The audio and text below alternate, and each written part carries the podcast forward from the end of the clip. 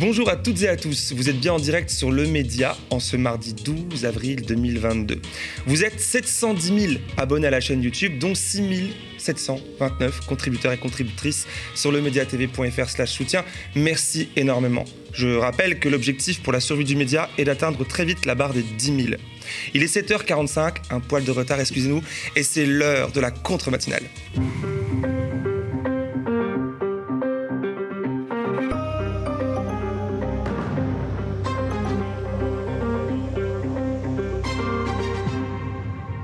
Comme chaque mardi depuis des mois, c'est avec le même plaisir que je vous retrouve ici en direct euh, ce matin.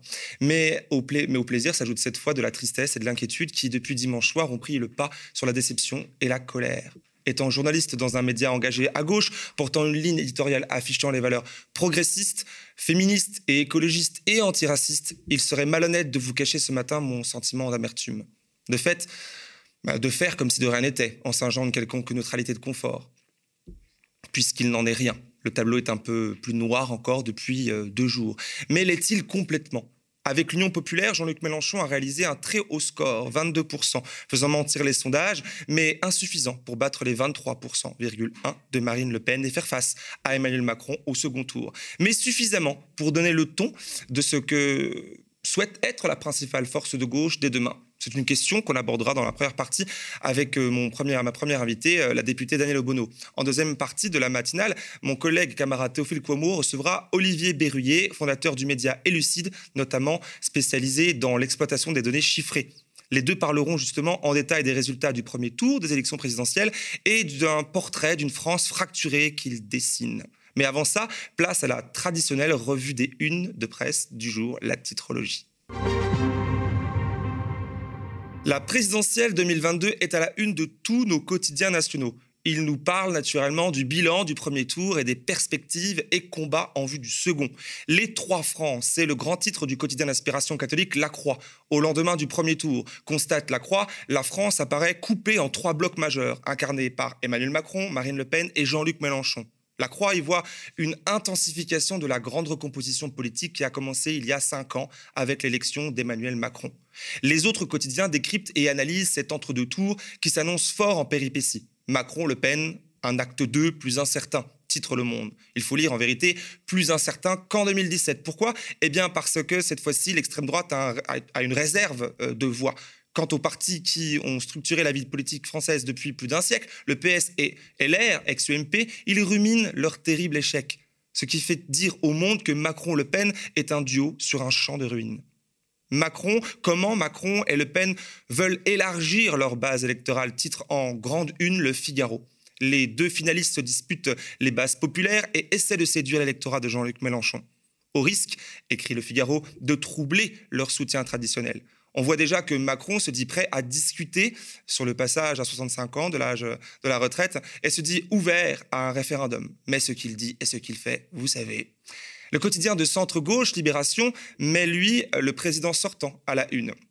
Macron au charbon, titre Libé qui raconte comment, en campagne dans le Nord, Emmanuel Macron a entamé, parfois lourdement, sa conquête de l'électorat de gauche. D'ailleurs, c'est aussi hier dans le Nord où une personne lui a demandé de s'expliquer sur l'épisode où il se disait vouloir emmerder les non-vaccinés pour les citer. Réponse du président candidat c'était affectueux, jure-t-il à peine à l'aise. C'est bien connu, quand on aime les gens, on souhaite les emmerder.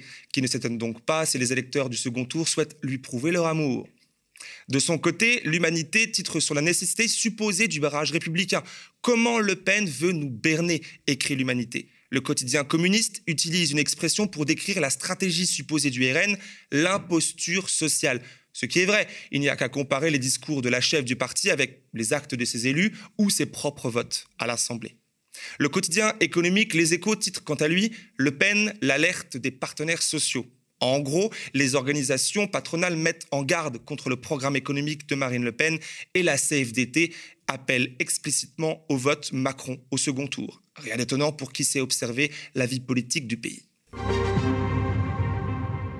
Du côté des Indés, il y a cet entretien sur Street Press avec l'historien spécialiste de l'extrême droite Nicolas Lebourg. Le titre Le Pen propose un libéralisme ethnicisé aucunement un programme de gauche. Fin de citation. Le bourg décrypte la stratégie de Le, Pen qui, selon lui, mise sur l'entente entre Français riches et pauvres par l'exclusion des immigrés pauvres pour l'emporter au second tour. Un entretien passionnant à lire sur le site de Street Press pour ne pas se leurrer sur les intentions de fond et la réalité de ce qu'est le RN.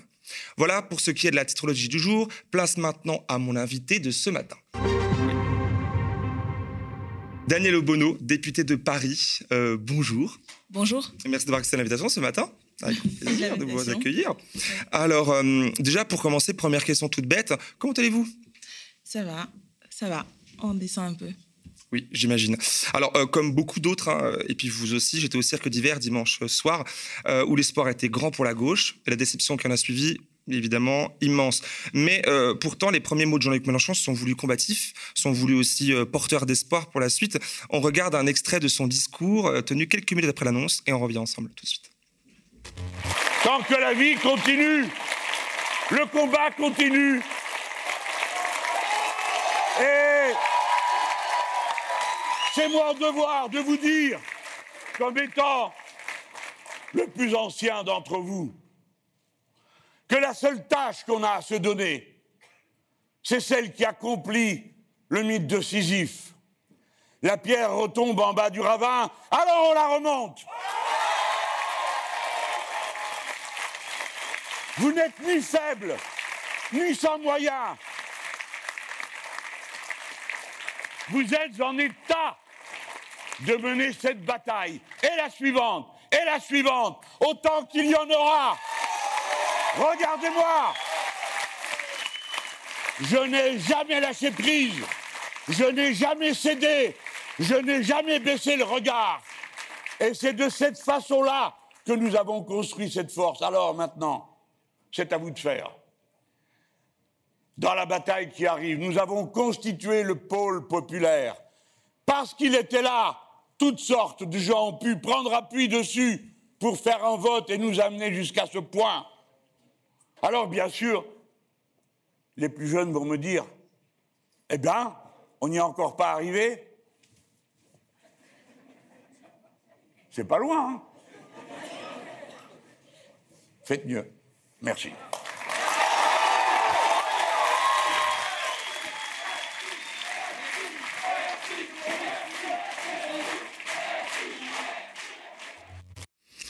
Voilà, hein, c'était euh, du coup dimanche soir au Cirque d'hiver. Alors Daniel Bono, votre sentiment à vous, après avoir entendu ce discours et après avoir vécu euh, ces deux derniers jours? Après avoir entendu ce discours, moi ce que je retiens, c'est la fin, c'est c'était pas loin et faire mieux. Voilà, donc euh, c'est ça qui reste à faire.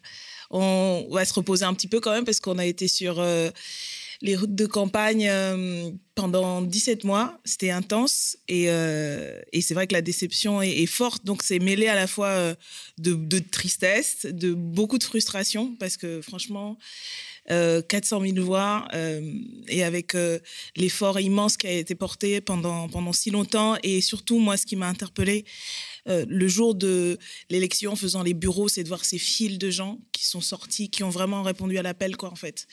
Donc, euh, donc on se dit, voilà, tout ça, tout cet espoir porté et, euh, et, vraiment des milliers de gens, quoi, notamment dans les quartiers les plus populaires. Euh, qui ont fortement voté pour Jean-Luc Mélenchon. Qui ont hein. fortement, qui ont entendu l'appel. Enfin, il y a des gens, ils sont descendus, ils ont ramené tout le quartier pour voter. Donc tout ça, ça, ça, Vous avez ça porte. de ces hein. personnes-là? Enfin, est-ce que leur déception est plus importante encore ben ça, ça commence. Enfin, déjà, nous-mêmes, il a fallu un petit moment pour pour euh, pour décanter pour que ça pour que la poussière retombe. Et puis euh, et puis voilà on va on, reprend contact euh, progressivement. Il y a aussi les militants parce que les militants ont fait un travail extraordinaire.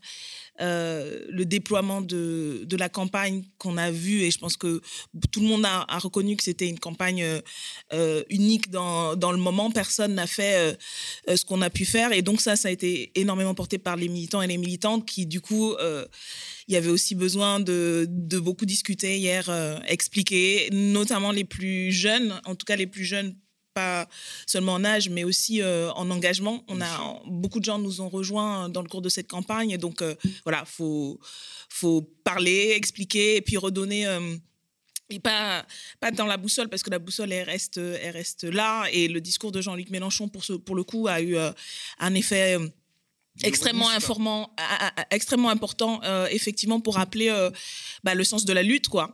La lutte continue. Donc voilà. Et puis maintenant oui on, on, on a les, les, retours aussi de gens qui nous encouragent et nous disent merci d'avoir euh, d'avoir été là. Et, et on va reprendre voilà le travail retourner parce qu'on continue à, à, se mobiliser et retourner discuter avec les gens expliquer les remercier aussi d'avoir été là d'avoir répondu à l'appel et et ancrer aussi ce sursaut parce que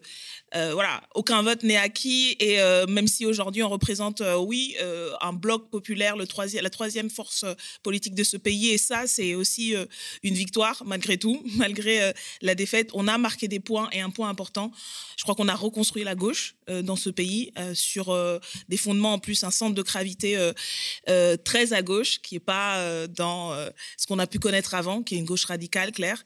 Et donc c'est une responsabilité et pour ça, ben, en fait il faut faut euh, enraciner ce vote-là qui est, qui est arrivé euh, des profondeurs euh, du peuple de gauche. Bien sûr, et on va en discuter ensemble ce matin. Alors, pour revenir sur ce discours positif, entre guillemets, même si ben, effectivement les élans étaient là, combatif de Jean-Luc mhm. Mélenchon dimanche, il venait quand même, alors moi j'étais sur place, je le rappelle, en opposition à l'humeur ambiante, évidemment, de lourdes déceptions. J'ai vu beaucoup de larmes, de visages émus dans la salle. Puis énormément, après le discours, de merci ont été scandés en direction de Jean-Luc. vos détracteurs parleraient de gourou, euh, bien sûr de culte de personnalité, etc. Mais qu'en est-il réellement du rôle particulier joué par Jean-Luc Mélenchon quand même dans cette histoire-là? Vous dites on a reconstruit la gauche. Bah, écoutez, déjà, euh, enfin. Bon, les détracteurs nous ont traités tous et toutes de tous les noms, mais c'est vrai que cette insulte faite à Jean-Luc, c'est aussi une insulte faite aux militants et aux militantes que nous sommes souvent depuis euh, des années, mhm. engagés euh, sur tout un ensemble de luttes. Euh, quand on voit, et tout le monde reconnaît le travail que nous avons fait à 17 à l'Assemblée nationale, et puis voilà, la, dynamique qui s'est construite, non, en fait, ça n'a jamais été le cas, et ça n'était certainement pas ce soir, mais c'est vrai qu'il l'a porté quand même. Hein. fallait le faire, et fallait le faire à, la manière dont il l'a fait, sans jamais flancher, en se prenant pas mal dans, la, tête. Et franchement euh, on souffrait aussi pour lui parce qu'on ressentait aussi les insultes et, euh, et on a maintenu le cap. Donc oui c'est de la reconnaissance par rapport à un dirigeant politique euh, moi que je considérais comme être un, un, dirigeant politique révolutionnaire à la hauteur de, de des enjeux de la période et, et je crois que c'est un des seuls en fait à comprendre les enjeux fondamentaux de cette période notamment sur la question du, du changement climatique à analyser et donc bien sûr que euh, c'est un rôle.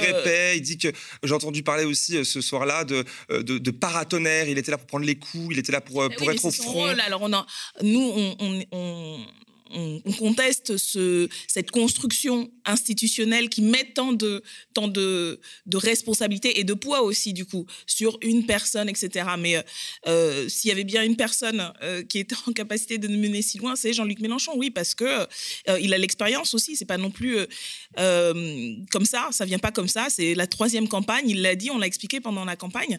il a le recul de l'âge aussi. C'est, ça a des avantages. Euh, d'une longue expérience euh, d'engagement politique et militant. Voilà, donc, donc ça donne euh, effectivement énormément d'atouts et, et de savoir-faire dans comment est-ce qu'on, est-ce surtout on porte ça. Et, mais je pense qu'il y a le travail de la campagne, mais je redis le travail qui s'est fait ces cinq dernières années, ce qu'on a construit avec le groupe à, l'Assemblée nationale. on, faisait remarquer souvent, en fait, la plus, gros, la plus dure des têtes dures, c'était pas toujours Jean-Luc Mélenchon et faire exister un groupe à partir de 17 personnes qui euh, partageaient un programme en commun, bien sûr, euh, mais qui en fait euh, n'avaient jamais milité ensemble comme on a milité en tant que groupe parlementaire, ben, il fallait une autorité légitime et aussi une sensibilité pour comprendre bah, comprendre comment on fait vivre justement toutes ces individualités sans écraser personne. Et je crois que c'est ça aussi qui a fait la réussite de ce groupe-là. Et, donc, c'est tout ce travail-là qui remonte, y compris euh, moi, je, je, je, milite avec Jean-Luc Mélenchon depuis euh, dix ans, d'autres depuis bien plus longtemps. Donc, ça n'a jamais été un homme seul, ça n'a jamais été un gros, un dirigeant politique. Et, et c'est cette construction-là, c'est tout ça qu'on doit. Et donc, tout ce travail de reconstruction. On voit votre travail à l'Assemblée, évidemment, on voit la pluralité de vos profils et de vos, combats.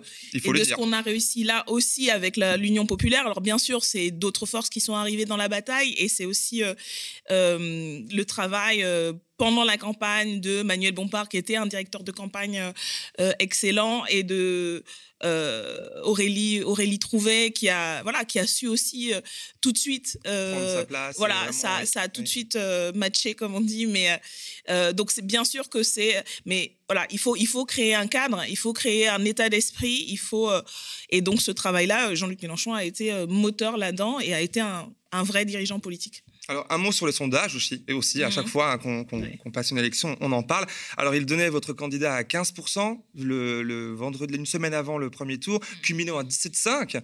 Le vendredi, dimanche soir, c'est 22% qu'il réalise euh, réellement dans les urnes. Que s'est-il passé, selon vous?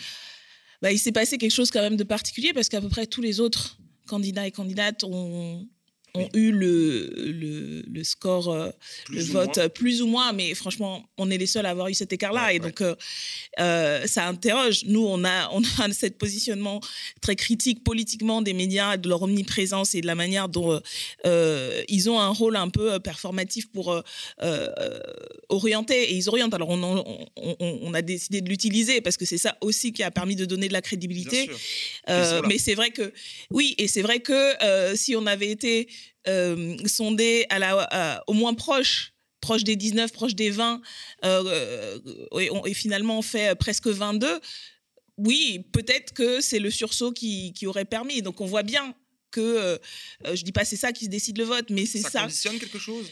Ben, je pense que ça fait partie des éléments. Quand on sait, je crois que c'est à peu près 30% des gens qui se, qui se sont décidés euh, dans les tout derniers jours, la perspective de battre Le Pen, elle n'est pas la même quand on est à, à 3-4 points ou quand on est à 2, euh, bien sûr. Donc, euh, donc ça a un effet, ça a un effet sur la conscience. Après, bien sûr, les, les gens font un choix aussi libre que possible avec autant d'informations que, que l'on peut, mais justement, la, qualité des informations et le fait que c'est le seul candidat à avoir été euh, testé encore avec cet écart-là. Donc, euh, on a toujours et on a fait ce travail-là, euh, notamment Manuel Bompard qui a suivi ça de près auprès de la, Commission nationale, en pointant les biais, les biais qui sous-estimaient à chaque fois le, le vote populaire parce que les conditions aussi dans lesquelles sont produits les sondages aujourd'hui traduisent aussi en fait la volonté d'aller vite, de faire les choses les plus simples et qui du coup privilégient certaines catégories. Donc on sait aussi les conditions matérielles qui amènent à cela. Mais c'est oui, il y a un choix politique de euh, légèrement surestimer Marine Le Pen, il y a aussi ça, et euh, très largement nous sous-estimer. Donc euh, oui, c'est politique. Au, au passage, peut-être aussi ne pas réussir à, quantifier le, fameux vote utile ou le vote, vous disiez comment déjà, le vote efficace. efficace? Est-ce que c'est pas ça aussi qui a joué quelque part? Après, il oh, faut, voir de quoi le, vote, notre vote a été fait. On commence à avoir des, données, donc c'est quand même un peu tôt. Mais de ce que moi je, je j'ai perçu euh, et, euh, ce qu'on commence à, percevoir, c'est que euh, il y a surtout le biais de sous-estimation du vote populaire. Il y a les conditions, en fait, le fait de, de ne plus avoir les moyens de mener des vraies enquêtes avec en allant faire, en allant avec les gens, enfin, en allant les gens et plutôt qu'aller sur Internet. Je crois que ça, c'est un, un élément important. Après, les motivations, elles sont diverses. Je, je viens de voir aussi ce matin des éléments où on voit que nous sommes, le vote pour Jean-Luc Mélenchon a sorti le plus de gens de, l'abstention comparativement. Alors même si l'abstention est forte, et je pense que ça nous a aussi, euh, euh, ça a été euh, à notre détriment. Mais voilà, on a, on a, on a fait ce travail-là, et donc c'était juste aussi d'avoir cette, cette analyse-là. Il y a eu campagne. il, y a, il, y a, il y a cette proportion-là quand on regarde entre 2017 et 2022. Mhm. et puis bon, après, voilà, le, je pense que le vote utile a joué aussi pour beaucoup pour ces gens-là qu'on a sorti l'abstention. Parce qu'après, quand on regarde, euh, il y a une partie, certainement. Aussi, parce qu'on voit par exemple le NPA qui fait un score quand même très bas. Évidemment, ils sont quand même autour de 1, 2, ça peut être ça. Oui, Là, on ils sont... a peut-être gagné quelques Évidemment, faut quand même je pense. Mais bon, j'aimerais quand même euh, euh, qu'on reconnaisse la qualité de notre campagne et le fait que les gens ont été convaincus par, ces, hein, par, ces idées-là. Et je pense que le fait d'avoir commencé 16 mois en avance, parce que justement, on, croyait à, et on croit à l'intelligence collective, on croit que, voilà, qu'en fait, fait ce travail-là de conviction, ben, en fait, ça, ça porte ses fruits. Ça, et les positionnements très clairs de Jean-Luc Mélenchon ont eu un écho. Donc, donc voilà, après, on va, on, va, on va démêler tout ça au fur et à mesure parce que justement, la lutte, la lutte continue et donc il faut s'appuyer sur les points forts de ce qu'on a réussi pour réussir encore mieux la prochaine. Bien sûr. Alors je rappelle, 22% pour Jean-Luc Mélenchon, l'Union populaire, 4,6% pour les Verts de Jadot, 2,4% pour le PCF, 1,8% pour le Parti socialiste, c'est historique. L'union de la gauche par le bas, ça a fonctionné? En tout cas, là encore, euh, voilà une analyse qui s'est avérée euh, plutôt juste de la part de Jean-Luc Mélenchon sur le fait que effectivement l'union était impossible au sommet pour différentes raisons. chacun euh, assumera sa part de responsabilité dans la situation, mais dans tous les cas, effectivement, oui, l'union à la base et, ce que l'on porte sur le fait de dire on s'adresse au peuple, on veut fédérer le peuple depuis depuis très longtemps, c'est un mot d'ordre qu'on a. bah, ça répond aussi à la période et au fait que oui, les étiquettes ne sont pas du tout, et même l'addition des étiquettes ne, sont pas la garantie euh, de crédibilité qu'on imagine, surtout quand derrière l'étiquette, il y a un bilan.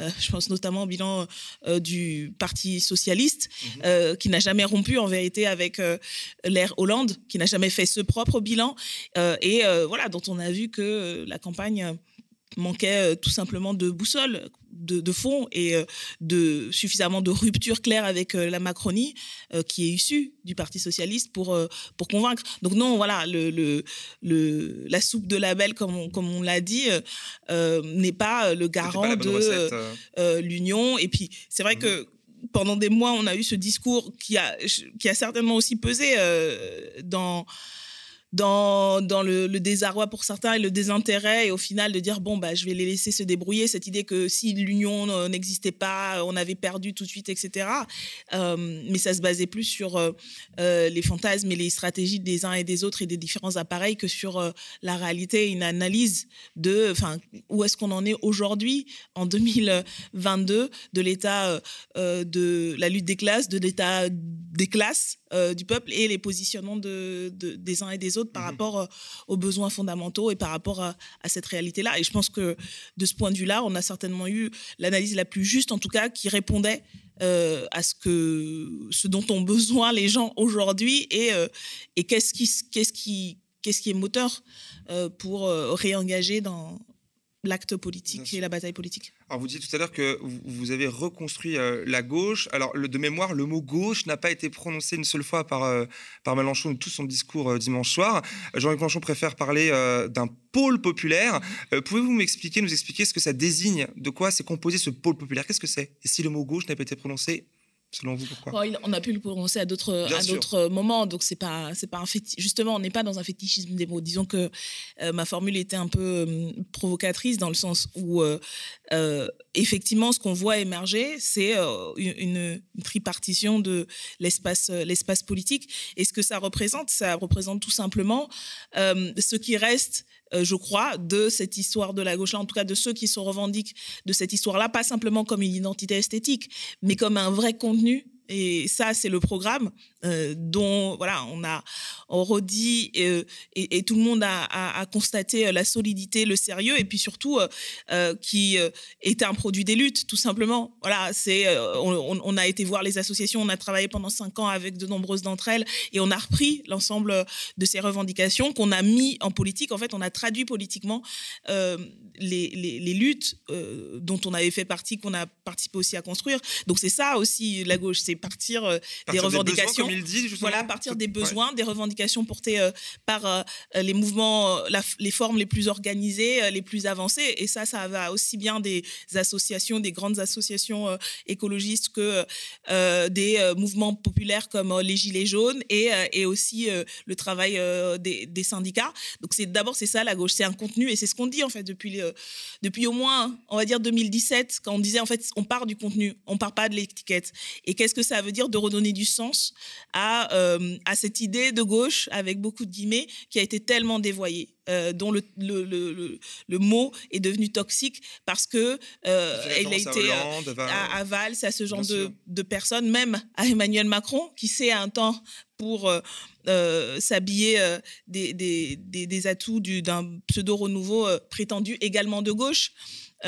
Jusque dans les mots d'une de ses ministres encore sous, sous, ce quinquennat. Donc, repartir de ce qui fait voilà, l'histoire de ce courant-là, de cette grande famille politique et, euh, et qui est faite aujourd'hui de, de, d'insoumission, de, socialisme, d'écologie, de communisme aussi. Euh, euh, voilà. Et donc, je crois que ce qu'on a, ce qu'on a réussi, et l'Union populaire, c'est aussi ça, c'est-à-dire que c'était déjà un cadre bien plus large que la, France insoumise, de, de, personnes qui n'avaient pas d'étiquette, qui en avaient d'autres que, que, que que, celles de la France insoumise et qui sont venus sur la, sur la base par ailleurs du programme et d'être d'accord avec ça et d'être prêts et de penser que, euh, en tout cas, on n'avait pas toutes les réponses et ils étaient peut-être pas d'accord avec tout, mais que l'essentiel était là.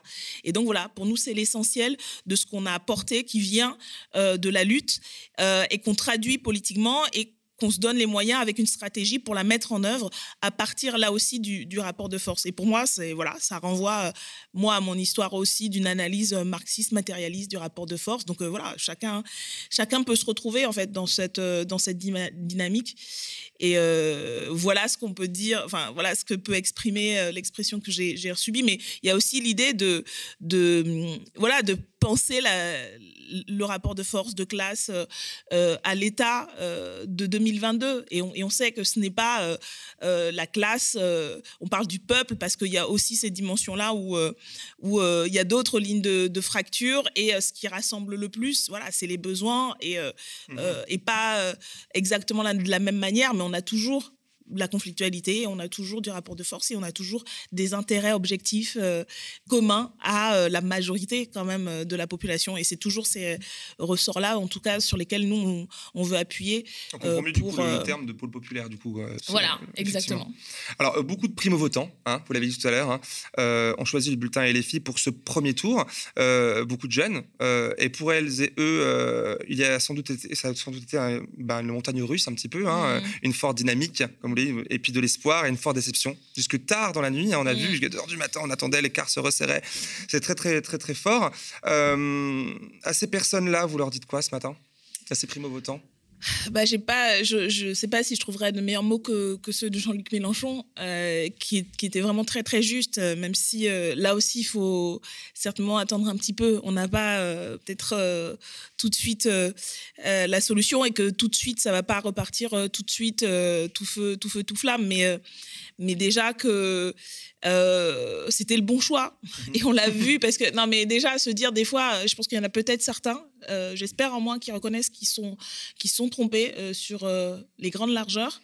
mais ça, on peut, voilà, c'était ce geste-là, ce bulletin qu'il fallait prendre et, et, et c'était pas si loin que ça. Donc, donc après, euh, Aux jeunes qui vous écoutent, qui, qui, vous, qui, se sentent représentés par vous, parce que vous, vous avez des profils quand même très différents dans la France insoumise, vous leur dites quoi vraiment pour, pour pas qu'ils tombent dans la décision en disant que voilà, j'ai fait la manif, on a, on a fait campagne, j'ai voté, pas forcément pour le vote utile, parce que j'étais pas forcément d'accord avec mm. tout, voilà, j'étais plus pour le NPA, plus pour machin, plus pour. Et puis quand même, je suis là bah, parce que. Dire qu'on a, on a marqué des points, que c'est euh, euh, une victoire à plusieurs niveaux, d'avoir déjà euh, fait exister euh, cette force-là qui, euh, qui tient la dragée haute à la Macronie et qui aujourd'hui représente le seul véritable barrage contre l'extrême droite. Et je pense que voilà, on est au coude à coude. Alors on peut dire qu'on part de loin, mais étant donné qu'on s'est battu aussi contre vents et marées, quoi. Faut pas euh, sous-estimer, se dire que au final on a ce résultat-là, euh, voilà, on l'a arraché euh, avec les dents, quoi. Donc, donc c'était, c'était là où il fallait être, c'était le bulletin qu'il fallait mettre, et c'était la bataille qu'il fallait mener, et et on en aura d'autres. On va en avoir d'autres, malheureusement, justement parce qu'on n'y est pas arrivé. Et donc, voilà, soufflez, soufflons un peu, prenons le temps euh, voilà, de, de, se reposer un peu parce que. Euh, D'apprécier aussi ces 22%. Euh, oui, la lutte continue, vous dites effectivement. Alors finalement, le tableau n'est pas si noir, ou alors pas totalement. Euh, Mélenchon, vous dites, hein, il, dit euh, que la lutte continue. Est-ce que c'est aussi votre constat pour finir, votre mot d'ordre? C'est aussi ça? Il y a quand même un truc, il euh, faut quand même y aller bien sûr. On a toujours un monde à gagner. On a toujours ces exigences-là par rapport aux, millions de, ceux des nôtres qui ne survivront pas à 5 ans, aux 5 ans qui viennent si rien de fondamental ne change. Et donc, on a des leviers encore. On a une élection législative et je pense qu'on a montré en tant que groupe parlementaire que à 17, on arrivait quand même euh, à mettre des grains de sel dans, dans leur machine qu'ils imaginaient bien huilée. Et la conjonction euh, de cette présence parlementaire, cette bataille parlementaire et des luttes, on l'a vu au moment de la lutte contre la réforme des retraites, euh, les a mis en échec. Et donc, oui, il y a, y a des rendez-vous là dans les prochains mois, notamment les législatives, pour faire de nous la force d'opposition institutionnelle parlementaire et avoir les moyens de les mettre en échec. Donc, nous n'avons pas réussi à ce coup-là, euh, il y a une chance, il y a des, possibilités. Si on nous donne la force, si on garde la force qu'on a accumulée là, qu'on la décupe, même si on sait que c'est difficile de passer euh, la présidentielle, la dynamique de la présidentielle à celle euh, des législatives. Mais voilà, il y a d'autres, il y a d'autres combats à mener. il y a cette mobilisation sociale d'auto-organisation qui sera aussi essentielle. D'abord pour céder. des, urnes? Oui, parce que parce que d'abord pour faire face, l'auto-organisation, c'est celle, voilà euh, euh, des euh, salariés, c'est celle des locataires, c'est celle dans, sur, sur les dans tous les espaces de la société. Et ça, voilà, ça continue toujours parce que d'abord, c'est une question souvent de survie. et, toutes les batailles qu'on qu'on a gagnées aussi quand même hein, au cours des cinq dernières années et des luttes qui ont été menées, ça aussi, ça nous a donné de la force. Donc, donc voilà, il y, a, y a des perspectives et, et l'objectif et la boussole restent la même. Et la l'urgence et les urgences euh, restent euh, aussi, aussi importantes. Je rappelle, on a trois ans, euh, dit le GIEC, on a trois ans pour rendre, rendre notre monde compatible à, au changement climatique et, l'adapter. Et donc, moi, je crois que voilà, cette, tout cela nous oblige à être à la hauteur. On a aujourd'hui, et je finis là-dessus, une responsabilité parce qu'on représente par le vote euh, massif qui a, été, euh, euh, qui a été fait par tous et toutes. Et donc, nous, nous sommes toujours au combat et, et, nous l'assumerons jusqu'au bout et nous mettrons, mènerons la bataille jusqu'au bout. Et on espère que le plus grand nombre le continue à la mener à nos côtés avec nous merci Daniel Bonneau d'avoir accepté mon invitation ce matin. Merci beaucoup. Je rappelle que vous êtes député de Paris, élu LFI, et d'ores déjà candidate à votre propre succession pour la législative. J'ai vu ça là sur la liste, c'est bien ça? Oui, oui, succession, alors je sais pas, mais en tout cas à rempiler pour, euh, pour mener la bataille. et j'espère, et j'espère bien qu'on sera encore plus nombreux parce que parce qu'on va avoir besoin, besoin de monde et besoin, besoin de bagarres et dures. On le comprend, évidemment. Alors, nous allons passer désormais à la deuxième partie de cette contre-matinale avec Théophile qui s'entretiendra avec Olivier Berruyer, fondateur du site d'information et lucide et bon euh, spécialiste des mathématiques financières, mais pas que, vous allez voir. Mais avant ça, une petite pause auto-promo, car vous le savez, le média est en voie d'extinction, votre média est plus que jamais en danger. Nous rentrons en campagne avec euh, un objectif clair, simple, devoir atteindre la barre des 10 000 abonnés contributeurs sur le site du média pour qu'il puisse continuer à exister, continuer à vous proposer les programmes et les formats que vous aimez gratuitement à tous. Vous êtes 6 729 abonnés contributeurs Merci beaucoup. Je n'en dis pas plus. Regardez ce petit clip, clip euh, pendant lequel euh, je laisserai ma place ici sur ce plateau à mon confrère et camarade Théophile Kouamouo. Je vous remercie donc d'avoir suivi cette première euh, partie de l'émission et vous donne rendez-vous très bientôt ici même. Bonne journée. Le média disparaît. Vous le savez, nous venons de clore une cagnotte destinée au pôle enquête. Cela ne suffira pas à assurer aux médias sa survie. Aux médias, depuis sa naissance, nous avons fait le choix de vous proposer une chaîne d'information, une web télé indépendante, libre et surtout en libre accès. Les médias ont déjà réélu Macron. Ils ont inventé le mandat de 10 ans. Philippe David, elle est, elle est finie cette campagne. Gratuitement, nous vous avons proposé des talk-shows politiques, des interviews long format où on peut s'exprimer militants associatifs, syndicalistes et intellectuels dans des conditions que l'on ne retrouve nulle part ailleurs. On a le droit de dire stop, de dire non dans la rue. C'est un droit, c'est légal, et voici la réponse. On est dans une situation assez dingue où un gouvernement, du coup, vote une loi sur le secret des affaires pour arranger ses potes et après se cache derrière cette loi au moment où ça peut être déterminant. Quand on contacte l'Élysée euh, en disant il y a quelque chose de grave, là, de l'argent versé dans un trust, on n'a pas le début d'une réponse. Et puis quand on réinsiste sur mais il a touché combien Macron, il n'y a plus aucune réponse. Donc s'ils sont de bonne foi, pourquoi ils ne parlent pas ces gens-là? Nous vous avons proposé des reportages, des enquêtes, des chroniques. Nous avons couvert les luttes comme aucun média mainstream ne le fait. Thomas, selon toi, Emmanuel Macron est-il un rempart, comme il l'affirme, contre l'extrême droite? Pas du tout. Cette politique qu'il a menée a favorisé l'extrême droite. On a des gens qui sont euh, des copains de longue date, hein, qui sont passés par les mêmes écoles et qui se retrouvent euh, dans un conseil d'administration, parce que ce gouvernement, c'est pas autre chose, euh, à être responsable de rien devant personne. Et les citoyens n'ont jamais leur mot à dire. Cette gratuité, c'est un choix politique et idéologique assumé depuis toujours. Mais c'est aussi un pari risqué. Risqué parce que c'est vrai, payer pour un média dans le contenu est gratuit, ça ne va pas de soi. Mais c'est un pari que nous avons jugé nécessaire, indispensable même. D'ailleurs, la preuve, nos vidéos cumulent 8 millions de vues par mois. Preuve que vous souhaitez une autre information. Vous avez échoué finalement à mettre à l'ordre du jour euh, cette question. Bah, je pense qu'il y a une responsabilité qui est euh, quand même, et avant tout celle des gens qui nous dirigent, et notamment depuis 5 ans celle de Macron. Loin des médias surconcentrés où seuls les libéraux et les fascistes ont le droit de s'exprimer dans de bonnes conditions. Malgré ça, vous n'êtes que 6400 à nous soutenir par un abonnement. Et ce chiffre continue de baisser.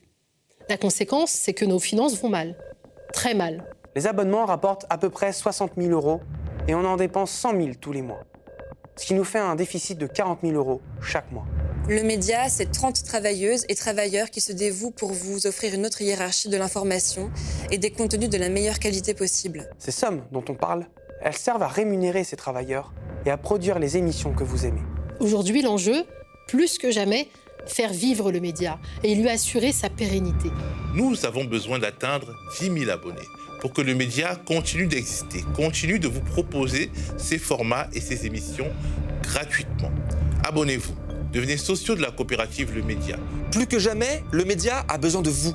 Ce média, il est à vous, vous qui le financez. L'indépendance éditoriale et l'information libre ont un prix. Comme nous avons fait le choix de la gratuité pour tous, sans milliardaires, sans richissimes mécènes. Cette gratuité et cette liberté, vous seuls en êtes les garants.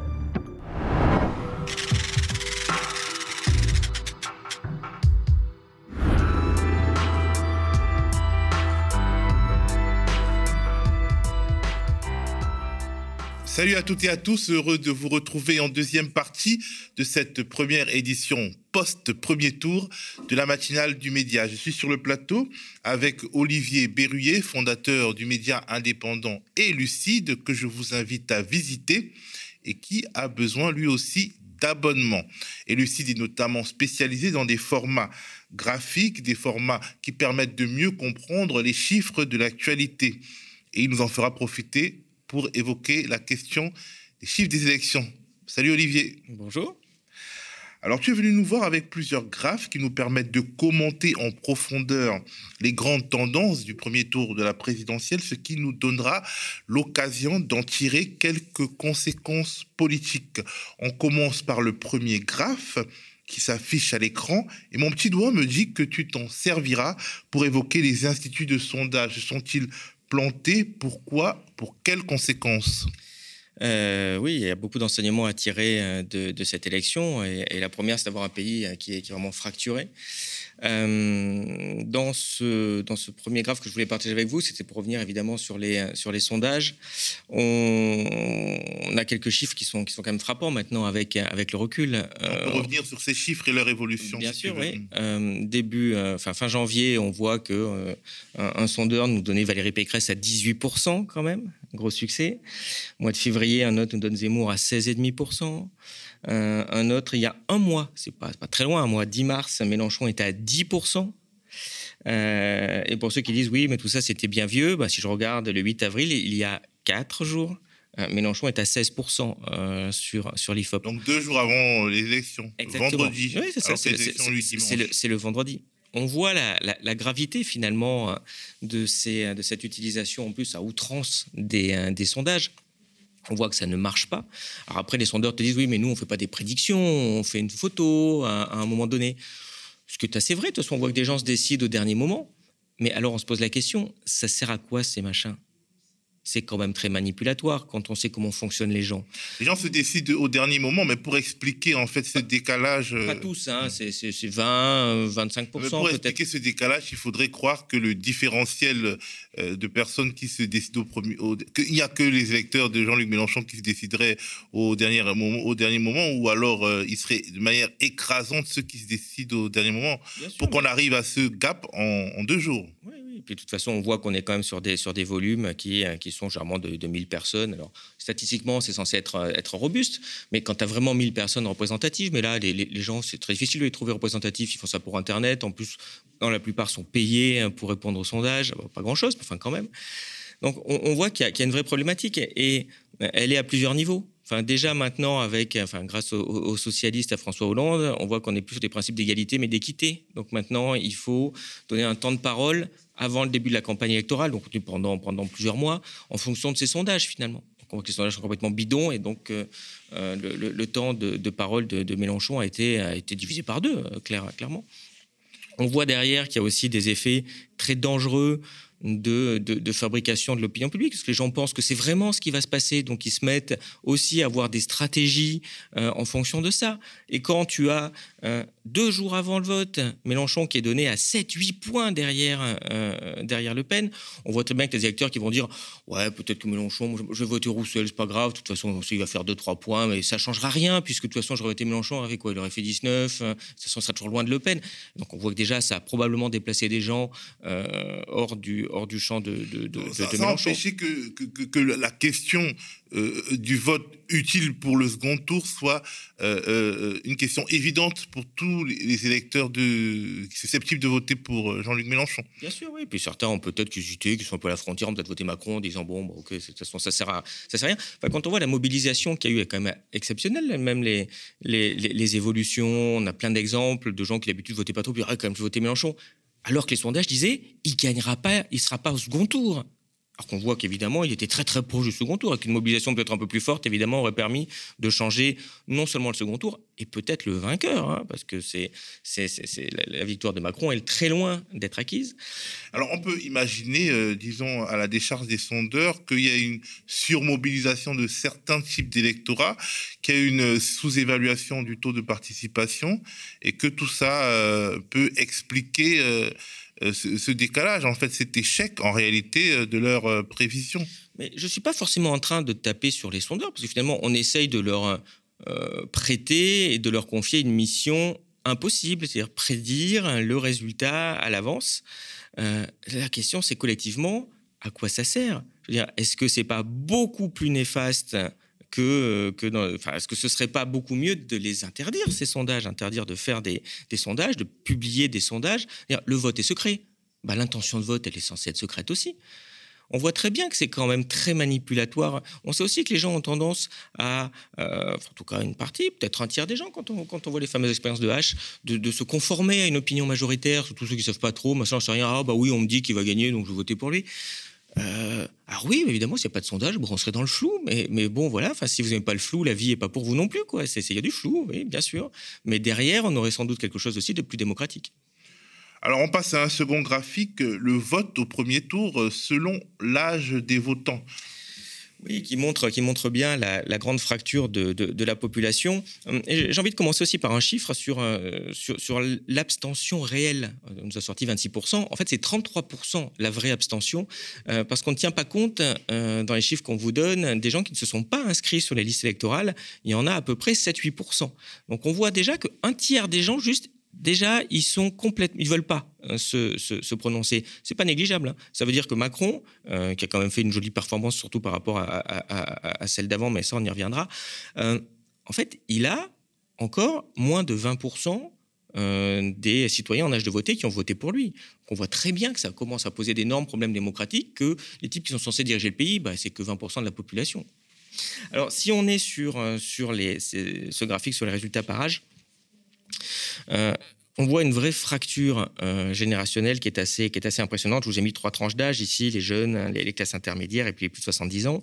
Et on voit que les jeunes, bah, évidemment, votent euh, en majorité pour Mélenchon à plus de, plus de 30%. Après, c'est Le Pen 25 et puis Macron 20 on voit très bien que les jeunes ont compris aussi l'importance du, climat, l'importance de, conserver notre modèle social pour la stabilité de la société, et ils souffrent euh, aussi bah, de, ces années de néolibéralisme qui, les frappent durement. Hein. Les primo-votants ont souffert énormément du Covid et de la crise sociale qui s'est ensuivie, parce que beaucoup d'étudiants n'ont pas pu travailler, sont allés faire des, euh, ils, sont allés aux banques alimentaires, etc. Bien sûr. Expérience de la précarité. Oui, et, et j'ai envie de dire, c'est c'est c'est tellement ahurissant quand tu vois, bah, évidemment, que les plus de 70 ans, eux, ils votent à 40% pour, pour Macron, à 10% pour Pécresse. Je viens d'ailleurs que Pécresse... À 12% pour Pécresse. Hein, oui, oui mais, mais, mais, Pécresse, chez les moins de 65 ans, elle fait 2%, hein, comme le PS.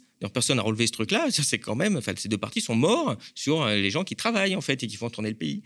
Euh, mais, mais, en fait, ce qui est triste, c'est tu vois, les plus de 70 ans, ils sont 10% à voter à gauche c'est tellement scandaleux. Enfin, on parle quand même de la génération du baby boom qui va rester dans l'histoire comme la génération la plus privilégiée. Hein. Euh, ça, il n'y a pas de souci en termes d'évolution du PIB, en termes de protection sociale. Tous ces gens ont eu la retraite à 60 ans. Ils votent pour un programme où on dit on veut mettre la retraite à 65 ans. On en a parlé la dernière fois alors qu'il n'y a aucune raison. Je, ramène euh, ceux qui nous écoutent à notre émission euh, précédente sur euh, la, réforme des retraites de Macron qui risque euh, de conduire ceux qui ont environ 50, 55, 60 ans aujourd'hui dans la pauvreté. Euh. Mais, bien sûr, quand on voit ça, quand on voit sa proposition délirante sur le RSA, on voit très bien que le macronisme est un sadisme à la base. Parce qu'en plus, on voit très bien que c'est pas quelque chose qui va améliorer la situation, c'est même pas forcément quelque chose de nécessaire. Et donc vous avez les plus âgés qui, votent pour ça, évidemment qui ne votent pas sur le, sur, sur le climat. Qu'est-ce qu'ils s'en foutent du climat? Évidemment, ils seront tous morts avant qu'on ait vraiment des problèmes. Alors que les jeunes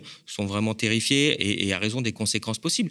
C'est un scandale. Et comme tu signales, les gens ont souffert du Covid. Pourquoi? Pour sauver les vieux. les vieux sont même pas capables de dire on va être un minimum solidaire de, des plus jeunes. On va dire 41% des vieux, plus, bon, plus 12%. Et ben plus 12 Pécresse, plus, 12 Le Pen, plus, ça fait beaucoup. plus, 10, plus 10 Zemmour. Hein. Ça commence à faire beaucoup quand même de, de, Il y a 10%. Alors, est-ce que alors, à leur corps défendant, euh, les plus de 70 ans ont une vie euh, sociale qui s'est beaucoup résumée pendant la crise du Covid et le confinement, et même après, puisqu'ils doivent se protéger à la télévision.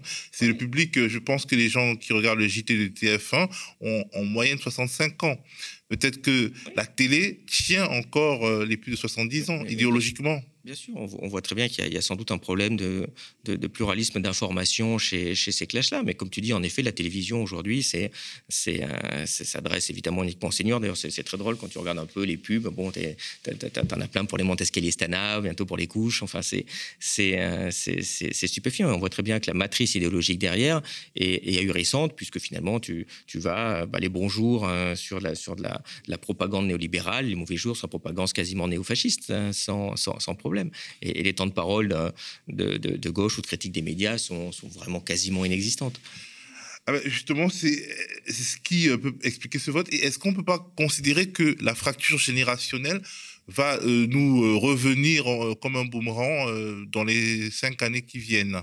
Bah oui, parce que parce qu'évidemment, les, les, jeunes peuvent dire aussi, mais attendez, si vraiment, je répète, hein, par exemple, sur ce problème-là, il n'y a pas de problème des retraites. Enfin, si on considère qu'il y a un problème pour les retraites, bah, écoutez, c'est très simple. Regarde, euh, cette année, il y a 5% d'inflation, bah, il n'y a qu'à pas revaloriser les retraites. Ça leur fera moins 5% aux, plus âgés, qui, de toute façon, n'ont pas assez travaillé dans leur vie du coup, puisqu'on nous dit qu'il faut travailler beaucoup plus et que c'est pas normal d'avoir de, des retraites à 60 ans ou 62 ans. Bah, par exemple, c'est une façon de les faire payer. Pourquoi Macron ne fait pas payer son électorat? Vous votez Macron, bah, derrière, vous vous prenez une conséquence directement sur vous, parce que c'est facile de voter sur aller faire souffrir les autres. Bah, alors, euh, pour revenir à notre dernière émission, on avait dit que finalement, les plus pauvres mourraient avant d'avoir atteint l'âge de la retraite ou alors juste après l'âge de la retraite. Peut-être que les plus de 70 ans, il y a déjà un biais. Peut-être que les plus de 70 ans, dans leur génération, ce sont finalement ceux qui ont le mieux vécu euh, et qui donc euh, ont survécu au travail. Et donc finalement, ce serait un vote euh, de, classe d'âge, mais aussi un vote de classe sociale pour certains, pas pour tous. Oui, on va le voir sur la partie après, après des revenus, mais bien sûr, oui, c'est des petites pistes un peu, un peu provocatrices que je mets, mais après tout, hein, pourquoi ne pas, pas mettre. Parce que Macron, il aime bien faire ça, il veut des initiatives, et ben, il met la retraite à 70 ans pour les cadres, hein, par exemple. Si les cadres, ils votent pour lui, donc bah, bah, très bien, bah, travaillez plus, les, les, amis, de toute façon, vous vivez le plus. Pas normal que l'ouvrier enfin, travaille plus alors que son espérance de vie va, de toute façon quasiment pas, quasiment pas croître. Hein. Alors justement, ça nous amène au, graphique euh, sur le vote euh, selon le revenu. On voit bien que euh, plus on est riche, plus on vote Emmanuel Macron. En tout cas, c'est ce que laisse entendre ton graphique. Oui, tout, à fait. Et, à contrario, évidemment, bah, plus, on est pauvre, plus on vote Mélenchon et plus on vote, plus on vote Le Pen. Le Pen est leader sur les, sur les catégories pauvres. Après, il y a à peu près égalité sur les classes moyennes. Et Macron, évidemment, écrase, écrase tout chez, chez, les plus riches.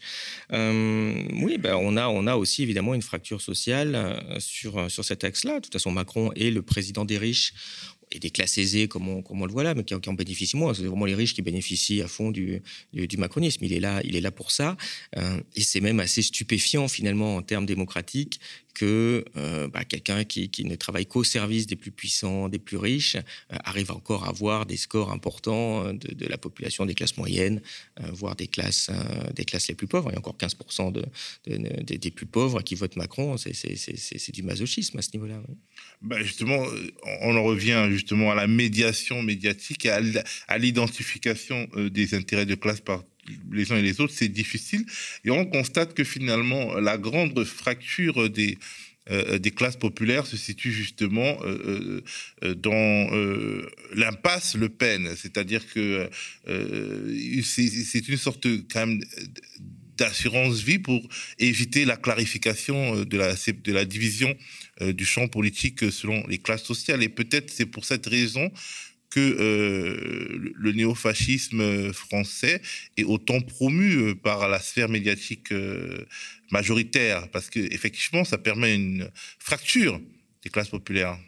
Historiquement, il y a toujours une très grande porosité entre cet axe-là et les classes supérieures. Alors ça, c'était un peu évidemment tassé pendant les Trente Glorieuses, puis surtout après la guerre. Hein. C'est ce truc-là qui a fait complètement disparaître du champ, du champ politique. ce qui était la droite à l'époque, hein, et que Enfin, nous, quand on parle de la droite, on pense au RPR, aux choses comme ça, qui est en effet un peu dur. Enfin, c'était du centre droit, euh, clairement. De toute façon, on le voit maintenant, historiquement, on pense à Chirac. On, enfin, on en avait presque à rêver en disant, il nous ferait, qu'est-ce qui nous est moins mal que, que, que Macron. Mais Sarkozy. Il a l'air d'être plus à droite Chirac que François Hollande, rétrospectivement. Euh, Sarkozy avait jamais supprimé l'ISF. Même, plus, à même bah, ouais, plus à gauche. Mais Sarkozy avait jamais supprimé euh, l'ISF, par exemple. Il faut vraiment avoir ces types qui sont venus en plus hein, de, de, de la partie soi-disant socialiste Hein, enfin disons droite complexée, hein, comme dit très bien Lourdon, euh, pour, pour avoir ce genre de, casse sociale que en fait, même la droite historiquement n'a jamais fait. Et, cette espèce de néofascisme, c'était la droite bah, avant la guerre, et évidemment après la guerre, ils ont été complètement bannis du champ politique, et ils reviennent. Alors on se rend compte que sur les catégories euh, aisées, Éric Zemmour euh, fait 6%. ce qui est un peu contre-intuitif quand on observe les chiffres à Paris et euh, dans les belles banlieues de la région parisienne où euh, le vote Éric Zemmour est un vote de classe, de classe euh, privilégiée. Mais quand on étend, disons, à ce qu'on considère comme les classes, disons, les moins, les plus privilégiées, et quand on étend au territoire national, bon, il descend même plus bas que Marine Le Pen. bien sûr, enfin, on, voit à quel point cette, cette candidature a été un sketch avec le tapis rouge euh, euh, qui a été mis par tous les médias quand même, hein, par toutes les chaînes d'infos qui passaient tous ces discours euh, non-stop, alors que le type sortait de rien.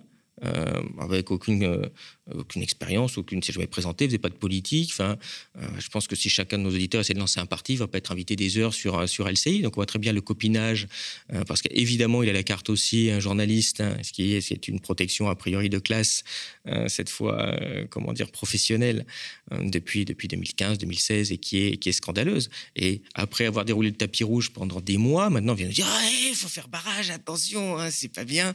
Enfin c'est du foutage de gueule qui qui explique d'ailleurs pourquoi ça marche très très mal Hein, euh, ce, discours-là. Donc évidemment, c'est, les, bourgeois se sont, se sont fait plaisir. Bon, là, le score aussi n'est pas énorme. C'est catégorie aisée. Dans le sondage, c'est plus de 3 000 euros. Hein. On pourrait voir chez plus de 15 000 euros sur ce que ça fait. Faut, il faut essayer euh, sur plus de 10 000 euros. Mais en tout cas, quand tu regardes les chiffres euh, à Paris, arrondissement après arrondissement, et quand tu regardes même les chiffres dans la région parisienne, plus une ville de banlieue est riche, plus elle vote Zemmour au détriment de Marine Le Pen. Et l'inverse est aussi vrai. Alors, toujours selon le même prisme, on a le vote à l'égard de la satisfaction, euh, euh, selon la satisfaction à l'égard de sa vie, qui recoupe à peu près. Euh... c'est ça que je voulais vous montrer parce que c'est quelque chose qu'on voit assez peu et moi je trouve ça euh, frappant. C'est, peut-être le graphique que j'ai le plus, le plus en tête. on demande juste aux gens quelle est votre satisfaction à l'égard de la vie? Il y en a qui disent bah non j'ai une vie de merde quoi, je souffre. Il y en a qui disent ouais, moyen, quoi. Puis il y en a qui disent ah ouais, super, champagne. quand on regarde suivant cet axe-là, c'est terrible. Hein. Enfin, chez, les gens qui ne sont pas satisfaits du tout de leur vie, c'est 50% vote Marine Le Pen.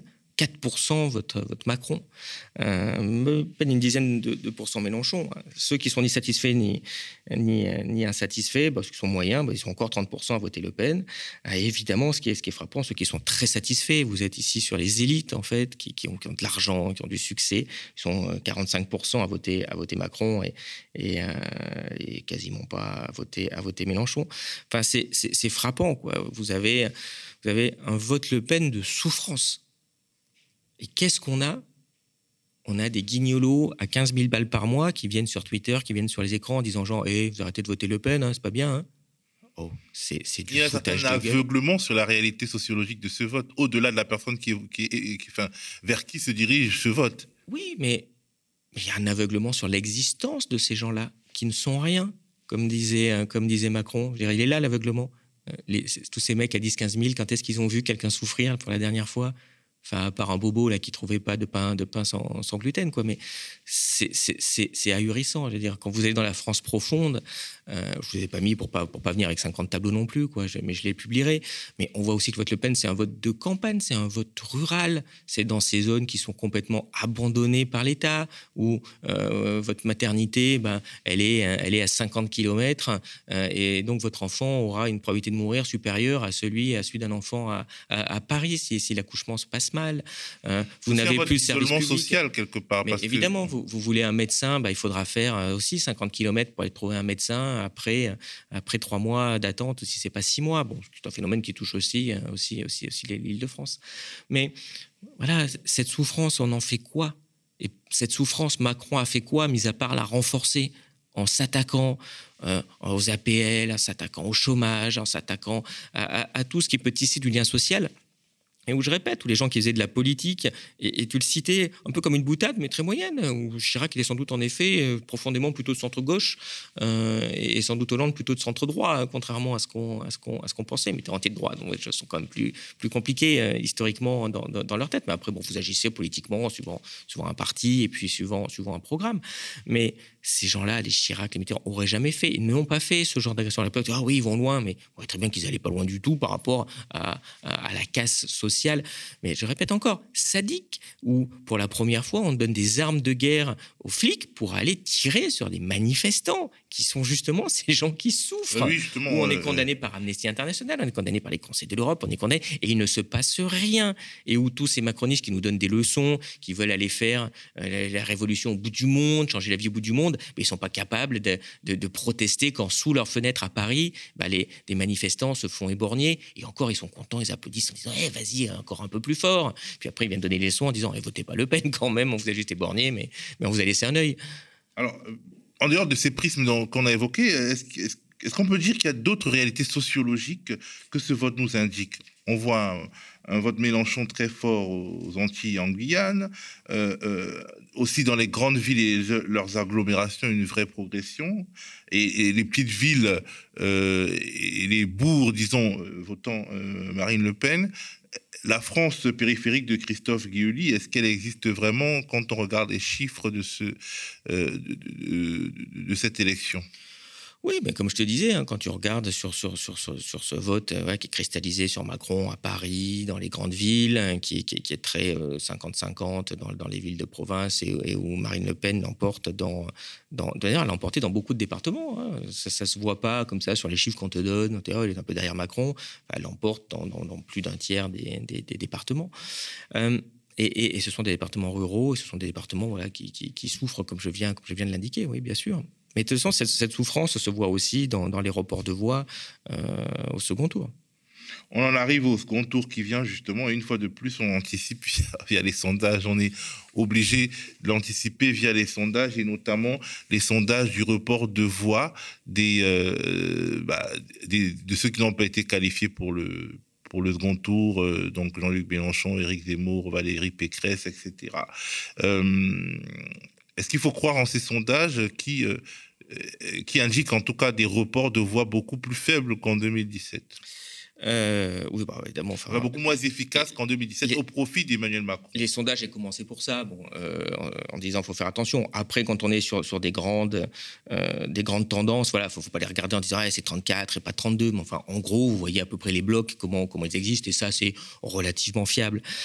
sur, les, sur les reports de voix, en tout cas, évidemment, si, si, on, si on ne prend pas Macron et Le Pen, qui auront évidemment des, des reports de voix à 99%, c'est intéressant de voir que, au global d'ailleurs, sur, sur tous ceux qui ont voté. Le sondage nous dit qu'il va y avoir, on retrouve encore les tiers dont je parlais tout à l'heure. Finalement, c'est, euh, il va y avoir un tiers qui va voter Macron, un tiers qui va voter Le Pen, un tiers qui va s'abstenir. C'est à peu près ça. Alors après, où sera la frontière entre, entre les deux premiers tiers pour voir qui va gagner? Ben, C'est toute la question. Euh, on pourra en dire un mot, un mot tout à l'heure. Mais c'est intéressant de voir que euh, bah, sur Pécresse, c'est à peu près pareil d'ailleurs. Un tiers Macron, un tiers Le Pen, un tiers abstention. Zemmour, évidemment, est, aux trois quarts pour, pour Le Pen. Jadot, bah, Jadot, il n'y a, même pas 60% qui se reporte sur Macron, aussi une grosse partie d'abstention. Donc là, on voit les. on voit le décalage entre l'appareil de ELV et finalement, pas, enfin pas le décalage, mais en tout cas le, enfin, le petit décalage entre ELV et, son, et, sa base. L'électorat euh, de Europe Écologie Les Verts, c'est, je rappelle historiquement, Europe Écologie d'un côté et puis Les Verts.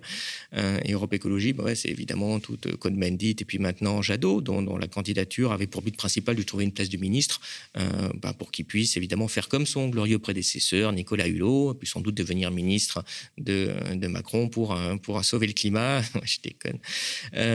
mais non, mais c'est ça, c'est, ce sont des gens qui, qui, ont oublié la lutte des classes et qui sont pour la lutte des places. Ça, ça c'est évidemment très très connu mais évidemment sur la partie Les Verts qui était plus, bah voilà, on va dire, les babacous, l'historique, pacifiste, machin, bah, c'est les gens qui vont pas voter, qui vont pas voter Macron. Mais de toute façon, on voit très bien que ce qui va se passer après cette élection, vous allez remettre au centre du jeu politique la vraie question, c'est le néolibéralisme, qui est pour, qui est contre. Et, et, la fracture va se mettre à ce niveau-là. Et on voit déjà que, de toute façon, au niveau des résultats, vous montre que deux tiers des Français sont contre. C'est normal, c'est ceux qui souffrent.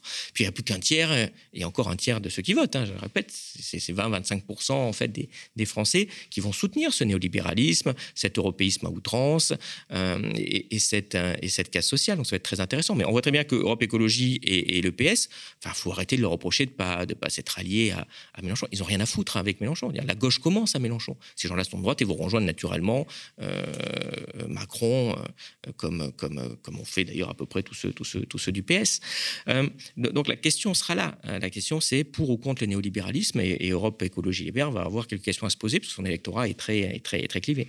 Mélenchon, ah, oui. Juste un mot sur Mélenchon derrière. Vous voyez que vous avez à peu près la moitié des électeurs de Mélenchon qui, qui devraient s'abstenir, euh, un tiers qui devrait voter peut-être euh, Macron. Enfin, je trouve que les chiffres sont, sont quand même très élevés. J'en connais peu qui vont faire ça, mais bon.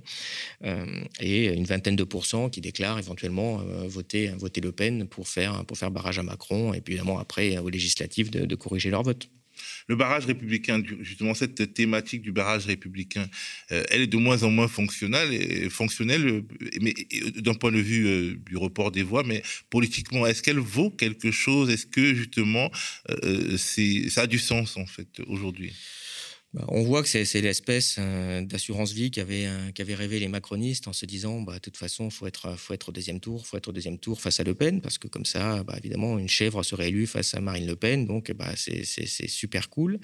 Euh, on pourra, comme l'a très bien dit Macron en 2018, bah, appliquer notre programme sans problème, puisque de toute façon, toute personne qui vote pour nous, c'est quelqu'un qui, approuve notre, notre programme et, et, celui-ci doit être appliqué.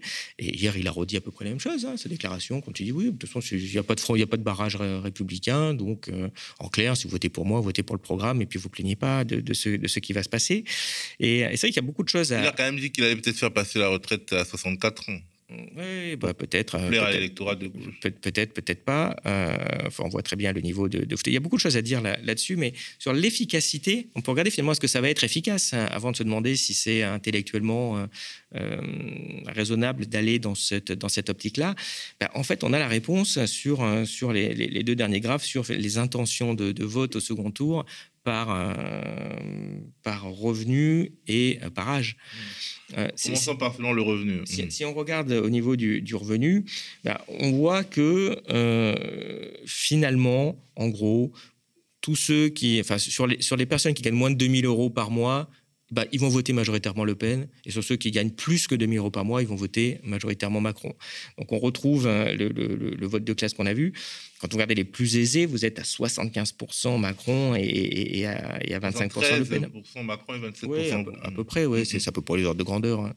Mm. Euh, sur, les, sur les plus modestes, vous êtes quand même à 60-40 à peu près. C'est les ordres de grandeur qu'on a. Donc on voit qu'on conserve évidemment cette, cette, cette différence euh, sociale marquée. Et donc on voit que euh, au global, ici, sur ce, sur ce sondage IFOP, ça, donne au final du, du, 51 Macron, 49 Le Pen. Donc on voit que, de toute façon, avec les marges d'erreur, vous êtes vraiment 50-50. Euh, on, retrouve, pour finir sur ces, sur ces graphes, au niveau des âges, quelque chose d'assez d'assez intéressant. On voit que sur les 18-25 ans, finalement, bah, en fait, c'est Macron qui gagne. Euh, 55. Sur les 25-65 ans, c'est Marine Le Pen qui gagne. Euh, et vous retrouvez les plus de 65 ans dont on voyait tout à l'heure à 70% pour, pour Macron. L'effet jeune est assez amusant finalement. On voit que vous avez des, des jeunes encore formatés par l'école, par une forme de bien-pensance, en disant ah là là, tu veux quand même pas voter Le Pen.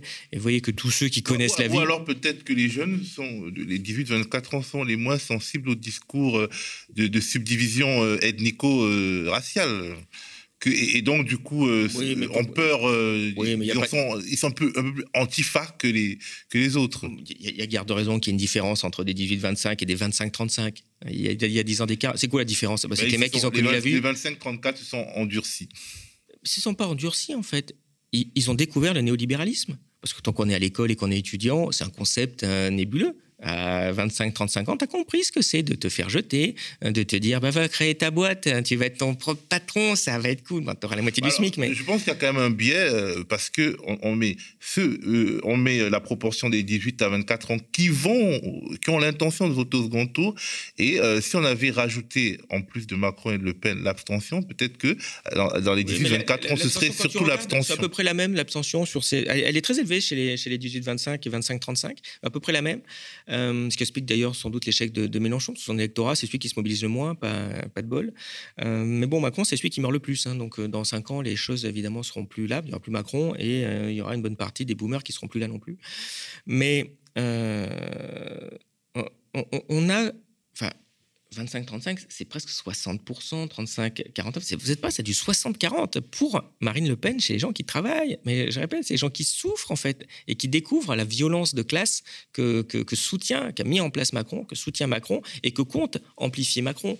Et, euh, et c'est pas son foutage de gueule de retraite peut-être à 64 ans qui va, qui va changer quelque chose. Ben, du, coup, Donc, du coup, on a l'impression que euh, dans, cette configuration sociologique, l'appel euh, au vote, comment dire, l'appel qui est lancé à, Jean-Luc Mélenchon et à ses soutiens de, faire campagne pour Macron, en réalité, c'est une sorte euh, d'appel au suicide parce que face à cette, euh, comment dire, à cette sociologie du, travailleur qui euh, souffre, lui renvoyer dans le visage le vote Macron, c'est peut-être aussi lui donner l'impression qu'on n'a pas pris assez en compte l'effet des politiques néolibérales sur sa vie.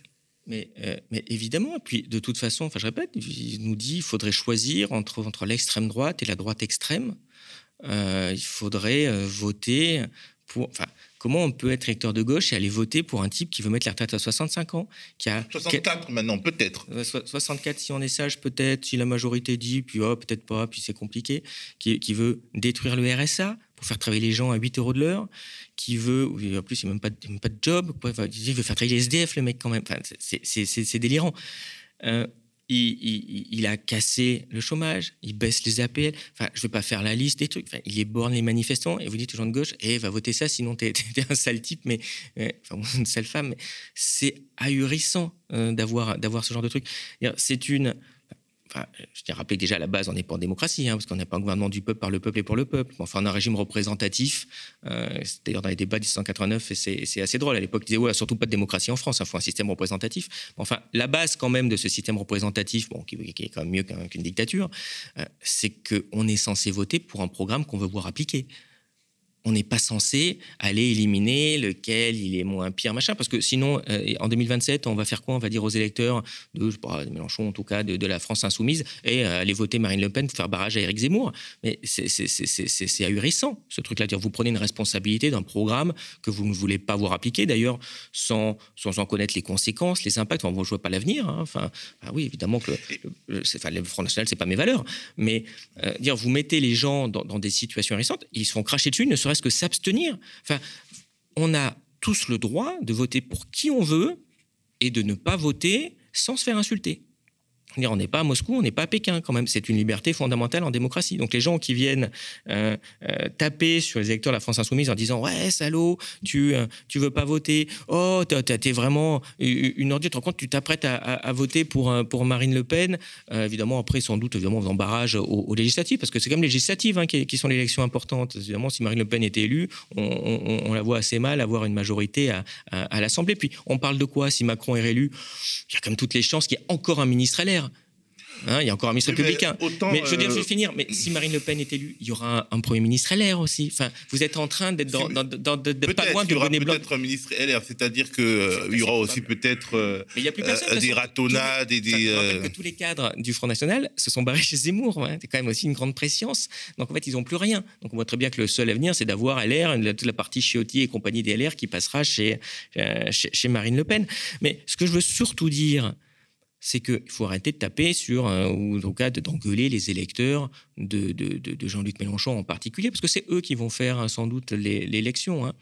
Euh, c'est la responsabilité des candidats de proposer un programme qui va réunir 51% des, des voix. C'est la responsabilité. 0,01%. 0,1% des voix. C'est la responsabilité de Macron de faire un programme. Il a, il a besoin d'avoir les électeurs de Jean-Luc Mélenchon qui votent plutôt plus pour lui que pour Le Pen, à lui de faire un programme. Mais on voit très bien que ces gens sont des fanatiques. Ils ne sont pas prêts à dire, mais je répète, hein, enfin, ils pourraient dire, j'arrête, il n'y aura pas de réforme des retraites dans ce quinquennat. Il n'y en a pas besoin. Pourquoi il veut faire ça? Mais non, attention, on va quand même faire euh, 64 ans, puis 64 et demi. Après, il va dire quoi? C'est, ah, je vous ébannerai pas, ce sera une oreille juste en moins que vous aurez. Mais c'est à lui de. Il pourrait dire euh, je vais remettre l'ISF. C'est- Enfin, ça allait chez Sarkozy, l'ISF, hein, ça pourrait aller chez lui. On, voit qu'ils ne sont pas prêts à faire ça. On voit qu'il n'y a même plus de politique. Mais c'est pas un homme politique, il ne sait pas ce que c'est la politique, Macron. Mais les autres non plus ne savent pas faire la politique. Pourquoi tous les, autres micro-candidats, hein, à, à 20h01, il a fallu qu'ils courent tous pour vite dire Ah ouais, il faut voter euh, Macron il aurait pu le dire tranquillement. Pourquoi Jadot, il n'est pas allé voir Macron là? Il aurait pu dire Attends, je vais aller voir, je vais négocier avec Macron, histoire d'avoir peut-être un truc pour le climat, histoire que ma candidature ait peut-être servi à quelque chose, lui arracher. Et puis à ce moment-là, je dirais Bon, ok, allez, on fait un deal. Puis, puis même si tout ça, on sait bien que le gars, il est, il est macroniste, donc même, même si c'était du pipeau, la négo, bah, ça aurait donné un air un petit peu démocratique quand même. Mais ils sont pas à faire ça. Je veux dire, les, les types, c'est des. euh, euh, enfin, je vais pas dire c'est des vendus, j'aime pas, pas avoir ces propos, mais Bon, c'est une forme ça. de conformisme, disons. Non, c'est une forme d'abandon, de négation de la politique. Enfin, je répète, la violence de ce meeting de Macron, où tu regardes, tu as Jean-Pierre Chevènement, qui est assis à côté de Manuel Valls, qui est assis à côté de Jean-Pierre Raffarin, qui est assis à côté de Muselier, qui est assis à côté de Marisol Touraine. Ils sont tous en train d'applaudir le même candidat. La plupart des Français se disent vous vous êtes foutus de nous depuis 30 ans, en fait. Vous, attendez, vous avez le même programme entre Renaud Muselier et euh, Jean-Pierre Chevènement. Et puis on trouve ça normal. Mais quelque chose que je comprends pas d'ailleurs dans le macronisme. Bon, a priori, leur but c'était de ni droite ni gauche, donc, euh, donc droite. Bon, il a voulu détruire le PS et les Républicains. Bravo, bien joué, Emmanuel. Mais dans ce cadre-là, je comprends pas. C'est quoi l'avenir? Y il y a un parti unique en France? Il y a une alternance? Parce que là, ils te disent, il fallait écouter euh, euh, le, boss de, la République En Marche la, dimanche, il était ahurissant. Enfin, le mec t'explique finalement, faut pas voter pour, pour une opposition à Macron. Parce qu'il y a trois blocs maintenant. Donc on voit très bien, les mecs te disent, votez pas Le Pen. Il y a trois blocs et donc deux extrêmes, c'est enfin ce qui. qui- c'est- Oui, c'est- mais ils essayent de dire, alors votez pas, ah, c'est un extrême Le Pen. Oui, évidemment qu'il y a un extrême Le Pen. Enfin, je rappelle que Le Pen, elle propose aussi le référendum d'initiative citoyenne, elle propose la proportionnelle. Bon, c'est un truc que n'importe qui pourrait proposer. Pourquoi il propose pas ça Macron? Bah, Tiens, tu veux tacler Le Pen et puis propose-le. C'est c'est ce que veulent la majorité des Français. Ils le font pas. Donc ils t'expliquent, OK, alors t'es la République en marche, faut pas voter euh, Le Pen. Bon, il y aurait, il y aurait Mélenchon, on est bien d'accord qu'il ferait pareil. Hein, il y aurait Venezuela bientôt, euh, va détruire le pays. Bon, bah donc, tu as un République en marche, en fait, tu n'as aucun parti d'opposition. C'est les mecs aussi, voilà, ils sont à Moscou dans leur tête et c'est faut voter pour le leader, la République en marche, à vie, à vie et jamais autre chose. Mais c'est quoi le projet? Je ne comprends pas. C'est pas juste une boutade. C'est quoi l'opposition quand tu es à la République en marche, acceptable pour toi? Tu te dis, tu peux, tu, faudra voter Hidalgo, c'est tout dans ta vie, hein, ou Pécresse éventuellement, mais ça fera jamais une opposition. La discussion va sans, doute se, poursuivre. Merci Olivier. Donc je rappelle que tu es le fondateur du site Elucide, un site d'information indépendant qui se spécialise notamment dans l'exploitation graphique des données chiffrées et souvent éparpillées. Vous pouvez aller sur le site d'Elucide pour voir et vous abonner à la page YouTube d'Elucide. Bien entendu. Sur, sur ce point-là, je te coupe, mais c'est vraiment important. Moi, c'est gratuit, ça vous prend cinq minutes. Abonnez-vous à la page Elucide. On fait, on fait des vidéos et, et, et, et, comme vous, on voit très bien que les algorithmes ne te mettent jamais en avant. Donc s'il n'y a pas d'abonnés avec la petite cloche, ben, en fait, vous perdez beaucoup de choses et, on sortira samedi une interview très importante pour le deuxième tour. Bien entendu, le média a besoin de vous, comme nous ne, nous privons pas de vous le dire depuis un certain nombre de jours. Vous connaissez la chanson, likez, commentez, partagez cette vidéo autour de vous et surtout rejoignez-nous, soutenez le média en vous abonnant sur le médiatv.fr slash soutien des 5 euros par mois pour permettre à la rédaction de survivre et de se projeter sereinement sur la rentrée prochaine.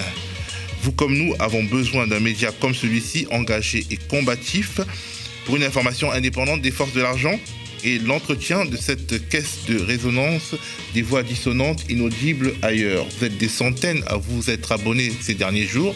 Vous êtes désormais 6729. Merci, mais l'objectif à atteindre est de 10 000.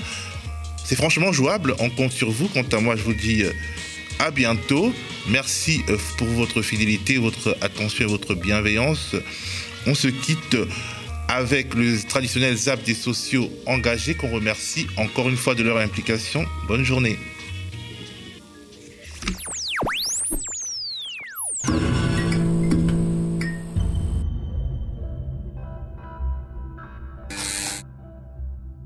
La question écologique, c'est-à-dire celle en vérité du dérèglement climatique causé par l'action humaine, donc touchant à l'agriculture, à la consommation, au bien vivre et engageant l'avenir du vivant en général sur Terre, est une préoccupation pour toujours plus de Françaises et de Français, d'année en année, de sondage en sondage.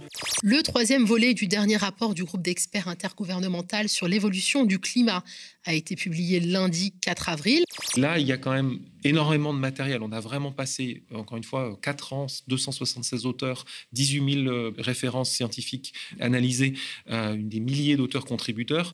On a 3 ans, 3 ans euh, pour agir, 3 ans pour garder une planète vivable, 3 ans pour stabiliser le pic d'émissions de gaz à effet de serre si nous voulons réussir à limiter le réchauffement à plus 1,5 degré. Euh, trois ans pour agir, c'est pas, c'est un peu mince hein, comme affaire. Les solutions sont là. Euh, ce qui manque, c'est l'action, c'est l'action politique. Euh, c'est la décision politique en fait pour que ça se produise. Le fait d'être ministre de l'écologie, ça sert à quoi en fait? Qu'est-ce, ou plutôt qu'est-ce qu'un ministre de l'écologie aujourd'hui en France? C'est quoi? Oui, parce que ça sert à quoi aujourd'hui J'ai un peu envie de répondre rien. La problématique environnementale aujourd'hui, je pense qu'elle ne doit pas uniquement se concentrer sur des partis politiques en question, elle doit tous nous inspirer parce qu'en fait, c'est plus qu'une question idéologique, c'est une question euh, d'urgence. La sobriété, ce sont toutes les mesures euh, qui permettent d'éliminer dès le départ le besoin en énergie, en matières premières, euh, en matériaux, en eau et en sol. Sur les 40 à 70% de réduction d'émissions jusqu'à 2050, bah, la nourriture euh, est classé en premier, euh, suivi par euh, la mobilité, mmh. et puis après le, bâtiment, puis l'industrie. Les pauvres, il n'y a pas de problème, ils sont hyper écolos. Eux. ils sont déjà pile, pile dans, le, dans les préconisations du GIEC. Le GIEC, on parle. Voilà. On est face à une crise, à une crise grave, à une crise climatique. Donc on, a le choix entre faire en sorte que la vie puisse continuer sur Terre, et à ce moment-là remettre en question certains, certains, certaines choses, ou faire les choses différemment, ou alors aller droit dans le mur. Le rapport de base est signé par les, par les auteurs et les scientifiques, mais le résumé, lui, il est validé par et approuvé par les gouvernements. ça, c'est extrêmement important parce que ça veut dire que ben, ils s'engagent quelque part. Et ça, ça c'est extrêmement important parce que derrière, de fait, ça les engage et ça peut être retenu contre eux d'une façon, d'une façon ou d'une autre. Nous, en tant que scientifiques, on a fait notre job. Hmm. Maintenant, c'est à vous, journalistes, de faire votre job pour que les politiques euh, fassent leur job derrière.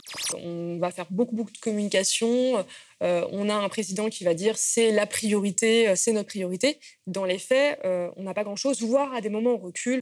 C'est le moment de décocher ses flèches les plus empoisonnées à ses adversaires, de réserver quelques pots de banane à ses concurrents, ou de tendre la main à d'autres pour piquer le vote utile de leurs électeurs.